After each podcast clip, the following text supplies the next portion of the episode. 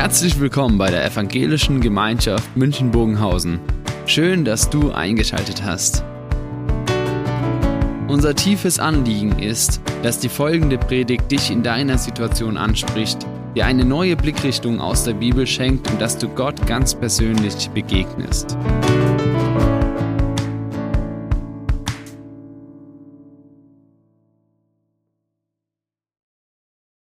Ja, der Titel Jakob, der Lügner, ist schon etwas seltsam.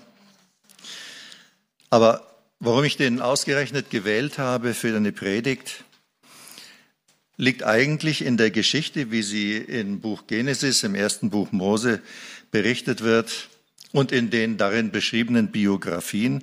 Das liegt eigentlich nahe. Aber warum ich es so genannt habe, will ich wirklich erst zum Schluss sagen. Von Anfang an ist die Erzählung von Jakob mit der von Esau nicht zu trennen. Und sie liest sich wie eine Kriminalgeschichte, zumindest aber wie ein Drama. Das ist faszinierend. Und so will ich nur einige Aspekte, einige wenige Aspekte aus dem Leben Jakobs aufgreifen und sie mit hineinführen. Das wird heute also keine Lehr- keine Mahn- oder keine Moralpredigt und schon gar keine Bußpredigt, sondern Entdeckungen, die ich mit der Bibel gemacht habe zu der Person des Jakob. Und ich beziehe mich auf mehrere Kapitel von dem Buch Genesis ab dem Kapitel 25. Also, es wird eine Erzählung von unfruchtbaren Eltern, von ungleichen Brüdern, von ungleicher Liebe der Eltern zu ihren Kindern und den Folgen daraus, eine Erzählung von Betrug und betrogenen Betrügern und schließlich, was aus dem Ganzen wurde. Und ich möchte Sie auch ermuntern, sich die ganze Geschichte einmal selbst durchzulesen und auf eine Entdeckungsreise zu gehen und die Geschichte im Buch Genesis sich zu verinnerlichen und sich selbst zu bewerten.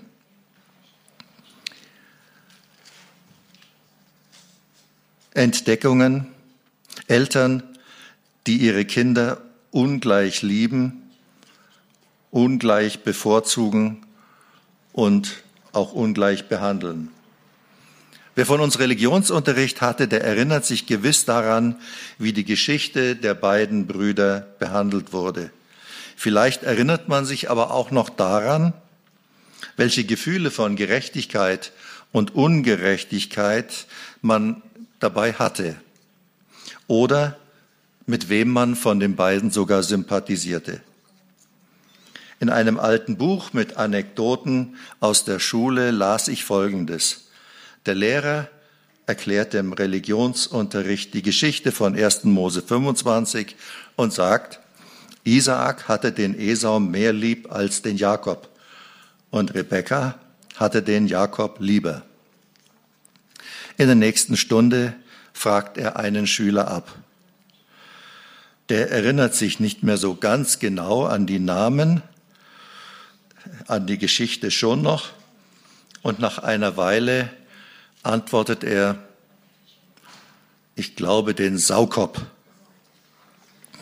Kindermund, ja, vielleicht hat dieses Kind im Kopf auch schon die Geschichte der beiden Brüder bewertet und seine eigenen Schlüsse daraus gezogen. Die Geschichte wiederholt sich. In der Geschichte von Isaak und Rebekka, also den Eltern von Esau und Jakob, begegnet uns eine Wiederholung dessen, was schon eine Generation davor, nämlich bei Abraham und Sarah passiert ist, nämlich zunächst Unfruchtbarkeit. Und erst nach der Anrufung Gottes wendet sich die Unfruchtbarkeit, es kommt zu einer Geburt. Und vielleicht zu einer Geburt schon im vorgerückten Alter. Jedenfalls von Jakob wissen wir das. Und mit Esau und Jakob begegnet uns noch ein Thema wieder, nämlich das Thema von Kain und Abel. In seiner ganzen Dramatik, aber, wie wir wissen, mit einem anderen Ausgang. Kampf von Anfang an. Jakob tritt nicht als Einzelner ins Leben, sondern als einer von Zweien. Der Dualismus begann schon vor der Geburt und zog sich von Anfang an durch ihr ganzes Leben und bestimmte auch die beiden Biografien, nicht nur ihre, sondern auch die Biografien ihrer Nachkommen. Man stößt und tritt sich schon im Mutterleib und zwar so heftig, dass der Mutter das seltsam vorkommt und sie um ihr Leben bangt. Sie fragt Gott, wenn das so ist, was wird dann wohl aus mir werden? Gott interessanterweise geht aber gar nicht auf diese Frage ein, was aus ihr werden wird, sondern sagt ihr so mit meinen eigenen Worten, sorry, du und dein Mann, ihr seid halt nicht mehr die Allerjüngsten und da kommen Zwillingsgeburten eben häufiger vor. Und dann ist auch noch einer kräftiger als der andere. Einer ist der Überlegene und sie machen es schon im Mutterleib unter sich aus, wer einmal das Sagen hat. Es entwickeln sich jetzt schon zwei verschiedene Wesensarten zu zwei verschiedenen Völkern. Nicht nur das, sondern es wird auch einmal der Ältere dem Jüngeren dienen. Das wird hier mal eine Ausnahme sein, denn in der Regel ist es andersherum. Und so stelle ich mir ungefähr den Dialog vor zwischen Rebekka und Gott. Gott gibt viel Information, viel Prophezeiungen in einem Dialog. Es sind zwei. Sie werden sich zu Völkern auswachsen. Sie werden immer ungleich bleiben, innerlich und äußerlich. Es wird ein Herrschervolk geben und ein Dienervolk. Und es wird Streit geben und Streit bleiben. Hier eine kleine Vorwegnahme. Mit Jakob kommen ganz entscheidende Veränderungen in das Volk der Hebräer. Noch sind es Hebräer und noch nicht Israeliten. Nämlich es werden zwei Völker prophezeit. Der Name Israel taucht zum ersten Mal auf und die zehn Söhne Jakobs und zwei seiner Enkel, sie werden zu den Begründern der zwölf Stämme.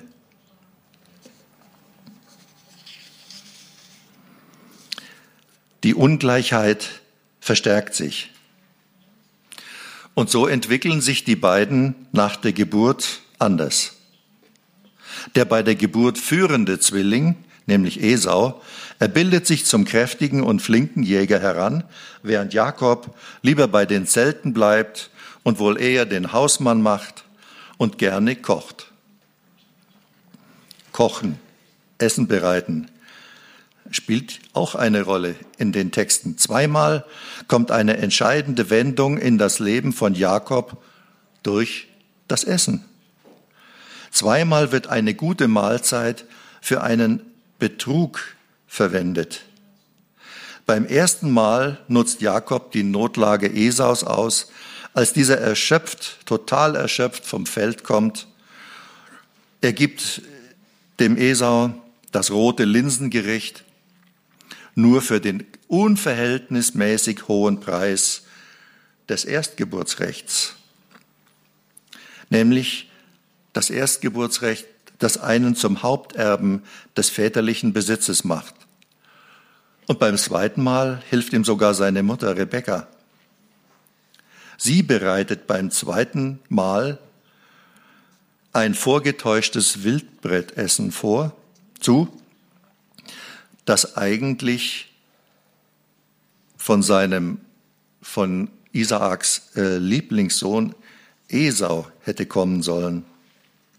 In Komplizenschaft mit der Mutter geht es ums Ganze, nämlich das Recht des Jakob, dem Esau mit dem ersten, dass der, dass der Jakob dem Esau mit dem ersten Essen schon abgeluchst hat, das soll nun mit dem Segen des Vaters legitimiert werden. Der Erstgeborene und seine Rechte. Der Erstgeborene hatte in der Erbfolge als der Ältere das Recht an dem Haupterbe und auch die Rangstellung in der Familie vor allen anderen Kindern. Die Farbe Rot in der Bibel. Mit der Geburt von Isaaks Söhnen Esau und Jakob begegnet uns auch in diesem Zusammenhang zum ersten Mal die Farbe Rot. Sie wird uns insgesamt dreimal begegnen. Die roten Haare an Kopf und Leib des Esau, die roten Linsen und schließlich der Name Edom für Esau ist gleich rot. Und weil in biblischen Schilderungen nichts dem Zufall überlassen wird, haben auch die Farben eine Kodierung, eine Bedeutung. Rot ist die Farbe des Blutes und damit wohl auch die Farbe der Lebendigkeit und der Lebenskraft. Die rotbraune Farbe der Speise, die traditionell als Linsengericht verstanden wird, sie weckt in Esau das dringende Bedürfnis, von dem Roten da zu essen. Genesis 25 ist das beschrieben. Und weil Esau von dem roten beziehungsweise rotbraunen Gericht gegessen hat, wird er auch Adam genannt und damit zum Ahnherrn der auf rotbrauner Erde wohnenden Edomiter. Von Rot aber geht auch eine Reizwirkung aus. Und sie wird uns mit der Geburt von Esau bereits als eine aufkommende Spannungssituation mitgeteilt. Rot ist auch oft die Farbe der Sünde. Götzenbilder wurden rot eingefärbt. Das Rot der Sünde konnte aber auch andererseits durch das Rot der Sühne getilgt werden eben im Alten Testament durch das Opferblut einer roten Kuh. Und wir, wir kennen das auch durch das Blut Christi, durch die Kreuzigung und das symbolische Einnehmen vom Opferblut im Abendmahl.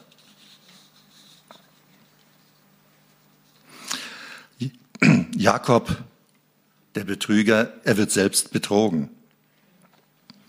Nach dem entscheidenden zweiten Betrug, nämlich der vertauschten Segnung, bleibt Jakob nichts anderes übrig, als mit dem Rat der Mutter zu fliehen. In Haran, seinem Zufluchtsort vor Esau, erlebt der Täter nun die Rolle des Opfers. Gleich bei seiner Ankunft in Haran trifft er am Brunnen auf die schöne Rahel, die dort mit ihrer, Erde, mit ihrer Herde hinkommt. Und er verliebt sich spontan in sie. Wenn es Liebe auf den ersten Blick gibt, hier ist sie. Ihr Vater Laban ist eigentlich Jakobs Onkel mütterlicherseits. Er nimmt Jakob bei sich auf und Jakob packt gleich mit an, ohne über das Thema Belohnung zu reden. Auf das kommt er dann später. Und als sie darauf zu sprechen kommen, auf die Belohnung, da macht Jakob von sich aus das Angebot, Laban sieben Jahre nur für Kost und Logis zu dienen, um die schöne Rahel zur Frau zu erhalten. Das waren noch Zeiten. Laban willigt zunächst ein, er denkt aber gar nicht daran, die jüngere vor der älteren Tochter herzugeben.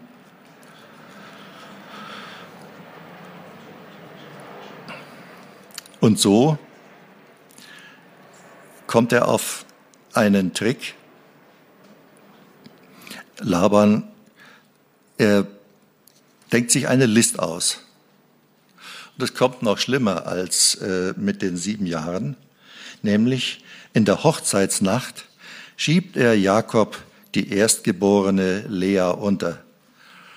Und beim Lesen, da muss man sich doch schließlich denken, was müssen die gebechert haben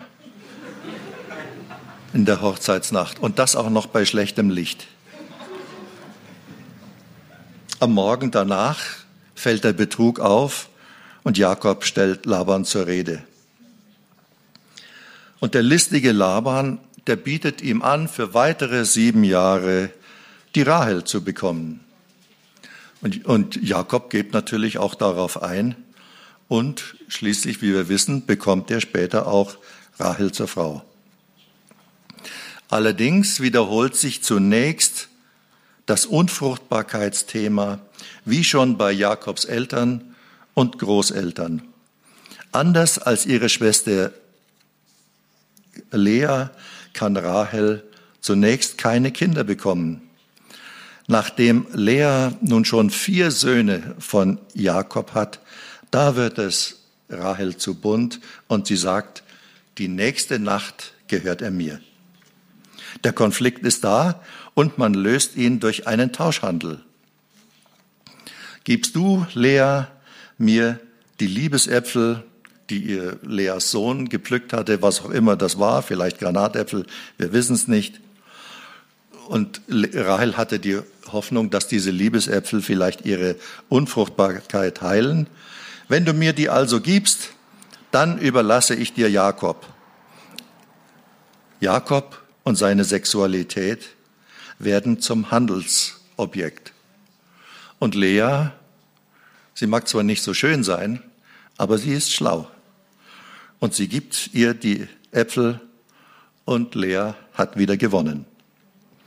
Und so wird es wohl noch eine ganze Weile hin und her gegangen sein, denn erst als schon zehn Söhne geboren sind, da wendet Gott die Unfruchtbarkeit ab und ihr Erstgeborener, nämlich Josef, Rahels Erstgeborener, der erblickt das Licht der Welt. Jetzt erspare ich mir Ihnen und auch mir die Aufzählung der Kinder, aber immerhin, es waren dann elf Söhne und eine Tochter von vier Frauen. Eine frühe Patchwork-Familie. Jakob und die Mendelsche Vererbungslehre. Nach der Geburt von Josef reicht es Jakob und er will weiterziehen.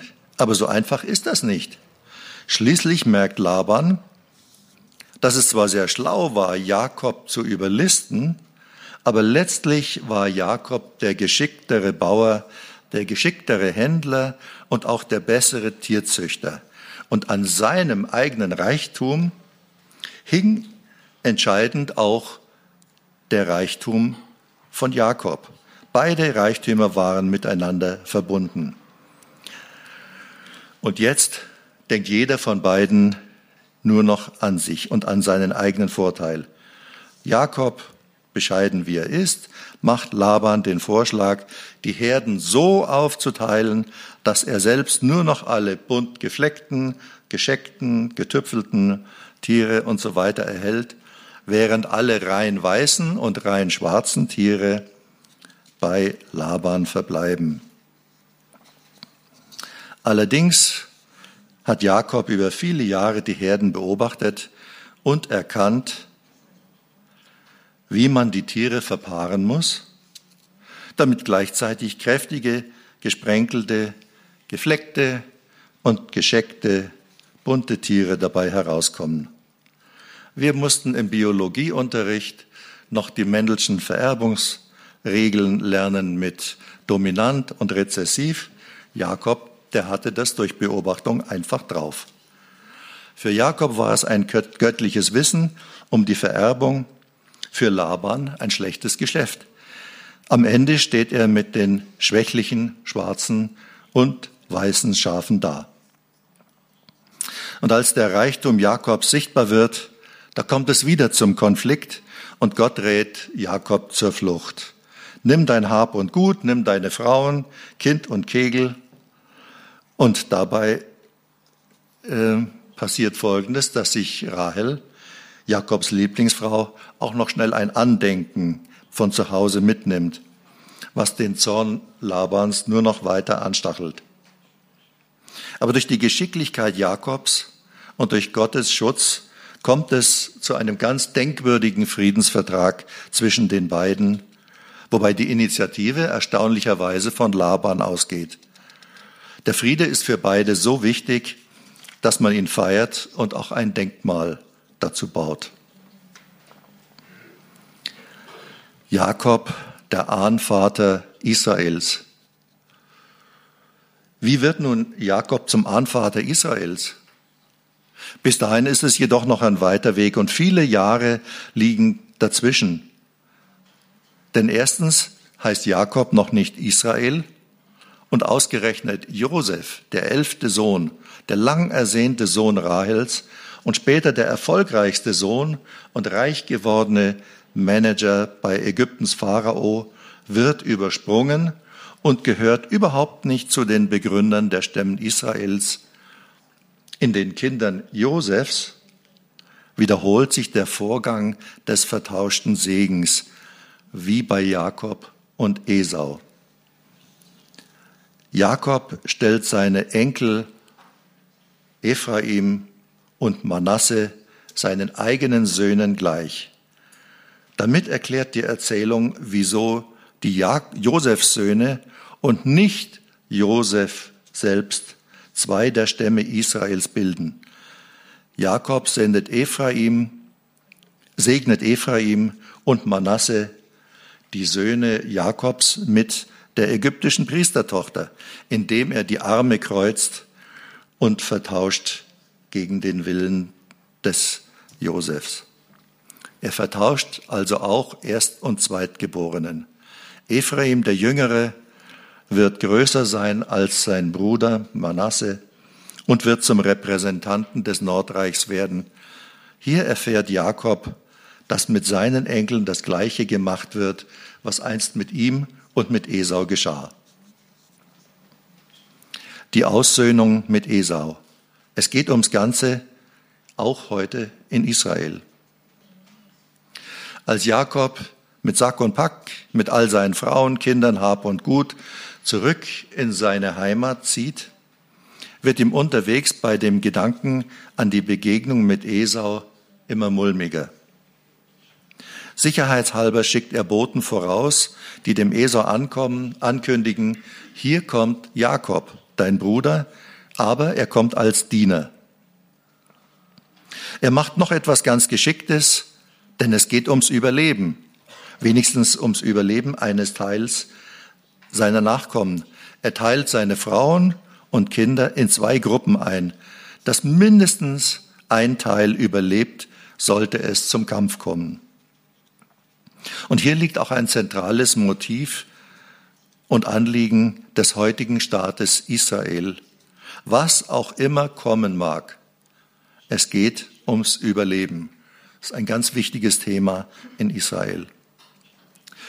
Und dann schickt Jakob portionsweise auch noch Geschenke voraus dem Esau entgegen. Bestechung, würde man heute sagen, damals wie heute wirkungsvoll. Jedenfalls, die Wirkung klappt, die Aussöhnung gelingt. Allerdings, den Bruderkonflikt, den Jakob und Esau als Individuen lösen konnten, der setzt sich später fort als kollektiver Konflikt zweier Nachbarvölker. Trotz der Aussöhnung zwischen Jakob und Esau werden die Edomiter, die zwar zu den Hebräern gehören, aber nicht zu den Israeliten gezählt werden, sie werden immer wieder im Konflikt mit dem Volk Israel genannt. Gibt es hier vielleicht Parallelen zur Gegenwart? Jakob, Esau und Laban stehen als Repräsentanten von Israel, Edom und den Aramäern. Und sie stehen auch für das Verhältnis dieser Völker zueinander. Aus Jakob wird Israel. In der Nacht vor der Begegnung mit Esau kommt bei Jakob der Wendepunkt. Er muss einen Kampf bestehen, und zwar mit einem unbekannten Mann. Und Jakob, Jakob geht zwar aus dem, ähm, aus dem Kampf ungeschlagen hervor, aber trotzdem beschädigt. Aber erst als er den Unbekannten um seinen Segen bittet, da endet der Kampf. Er bekommt zur Antwort, Du sollst nicht mehr Jakob heißen, sondern Israel, denn du hast Gott mit Gott gekämpft und mit den Menschen gekämpft und du hast gewonnen. Die gängigste Übersetzung für den Namen Israel lautet kämpft gegen Gott. Im Ergebnis kann Jakob seinem Bruder Esau annehmen, so wie er ist. In echter Demut kann er ihm begegnen. Und das hat letztlich zur Versöhnung geführt und auch zu einer geänderten Lebenseinstellung von Jakob. Jakobs Bedeutung für uns, für die Anhänger von Jesus. Zunächst, Jakob stiftet Identität. Die Apostelgeschichte berichtet davon, dass Stephanus vor seiner Steinigung sich in seiner Verteidigungsrede auf Jakob beruft und seine eigene Identität und die der Jünger in die Kontinuität mit Jakob hineinbezieht und verknüpft und ebenso die Sendung der zwölf Söhne nach Ägypten mit der, mit der Aussendung der Jünger vergleicht. Dann Jakob der Glaubenszeuge. Im Hebräerbrief erscheint Jakob als einer der Glaubenszeugen, wie auch Abraham. Jakob wird Erbe der Verheißung des Landes von Abraham und dabei wird auf die Tradition verwiesen, die Jesus mit dem Glauben der Erzväter verbindet. Als Erneuerer des Glaubens der alten Zeugen gilt Jesus. Jakob als Beispiel für die Erwählung durch Gott. Bereits im Mutterleib, noch bevor sich im Miteinander oder gegeneinander die Charaktere der Brüder erweisen, da erfolgt die Erwählung des Zweitgeborenen. Diese Erwählung wird Rebekka mit der Weissagung mitgeteilt. Eine Gleichsetzung von Jakob als erwählter Zweitgeborener mit den Christen als erwählte Zweitgeborene ist lange so gesehen worden, aber aus heutiger Sicht keine geeignete Interpretation mehr, auch nicht nach der neuen, neueren Theologie haltbar. Unsere Erwählung als Christen ist die, die durch den Glauben kommt aber sie schafft uns keinen Vorrang vor den Juden. Und schließlich der Jakobsbrunnen, der im heutigen Nablus vermutet wird. Es ist für uns auch ein Ort besonderer Bedeutung. Das Gespräch mit der Frau am Jakobsbrunnen, der Vergleich zwischen dem Wasser aus dem Brunnen und dem lebendigen Wasser, das von Jesus kommt und die äh, anschließende Aufarbeitung des Gesprächs, die Jesus mit seinen Jüngern führt, sind auch zentrale Inhalte unseres Glaubens. Das waren so einige Aspekte, in die ich Sie mit hineinführen wollte. Und ich frage mich, ob die heutigen Träger des Namens Jakob sich dieser ganzen Lebensdramatik bewusst sind, die ihr Namenspatron mit sich trägt.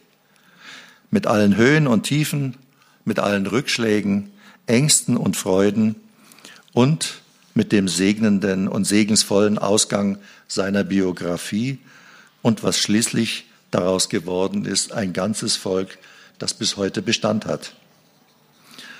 Und jetzt komme ich zur Auflösung dessen, warum ich die Predigt überschrieben habe, mit Jakob der Lügner.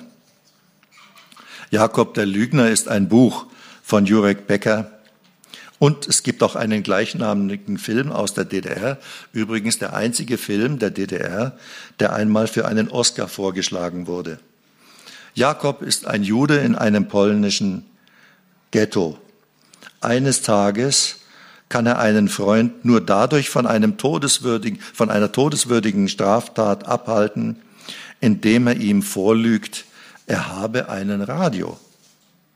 Daher weiß er, dass die Rettung bald naht, nämlich durch den Vormarsch der Russen. Diese Lüge wird eine große Wirkung entfalten und bringt für Jakob selbst Vorteile, aber auch Nachteile. Aber wie es so mit den Lügen ist, die erste Lüge muss mit einer weiteren und einer weiteren und so weiter immer wieder abgesichert werden. Jakob muss also immer neue Informationen liefern über den Vormarsch der Russen und er ist sehr erfinderisch. Er tut dies, weil er merkt, welche Wirkung ausgeht von seiner Lüge. Bald wird der Glaube an die nahende Rettung zur zentralen Hoffnung und zur lebenspendenden Stimmungslage der Gefangenen. Sie beginnen die Gegenwart zu vergessen und an eine gebaldige Erlösung zu glauben. Sie planen wieder ihre Zukunft nach dem Ghetto und die Selbstmordrate sinkt auf Null. Aber wie alle Lügen im realen Leben, so bricht auch dieser Betrug eines Tages zusammen. Das Buch bietet dann ein positives und ein negatives Ende an. Wo ist die Parallele zum biblischen Jakob? Jurek Becker selbst war jüdischer Abstammung. Ich weiß zwar nicht, ob er bibelfest war, aber die Wahl des Namens Jakob, die scheint mir nicht zufällig gewesen zu sein. Denn in 1. Mose 27, Vers 36 lesen wir, da sagte Esau, hat man ihn nicht Jakob, ist gleich Betrüger genannt? Er hat mich schon zweimal betrogen. Und nach Hosea 12, Vers 4, da deutet, wird der Name Jakob als Betrüger gedeutet. Nämlich, da heißt es, im Mutterleib betrog er seinen Bruder. Jakob, der biblische, er sucht seine Lage durch eine Lüge, einen Betrug zu verbessern, was ihm auch zunächst gelingt.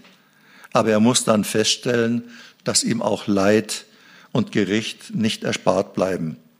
Allerdings führt das bei ihm zur Läuterung und zum Ende hin mit einem hoffnungsvollen Ausgang.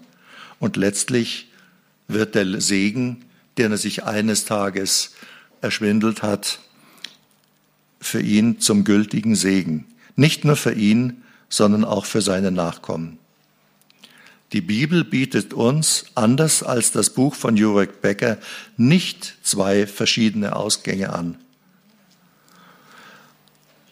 sondern Gott bietet Jakob in jeder Möglichkeit die, und in jeder entscheidenden Phase seines Lebens zwei Möglichkeiten an, nämlich den Weg mit Gott oder ohne Gott zu gehen.